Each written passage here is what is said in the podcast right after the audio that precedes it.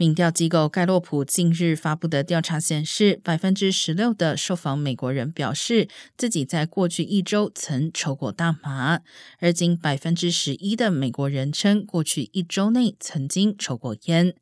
这是盖洛普相关民调史上抽大麻的人数首次超过抽烟的人数。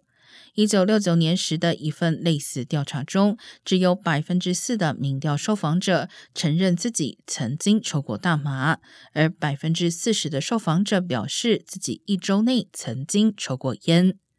在今年的中期选举中，大麻合法化仍是多个州的公投议题，包括阿肯色、马里兰和密苏里。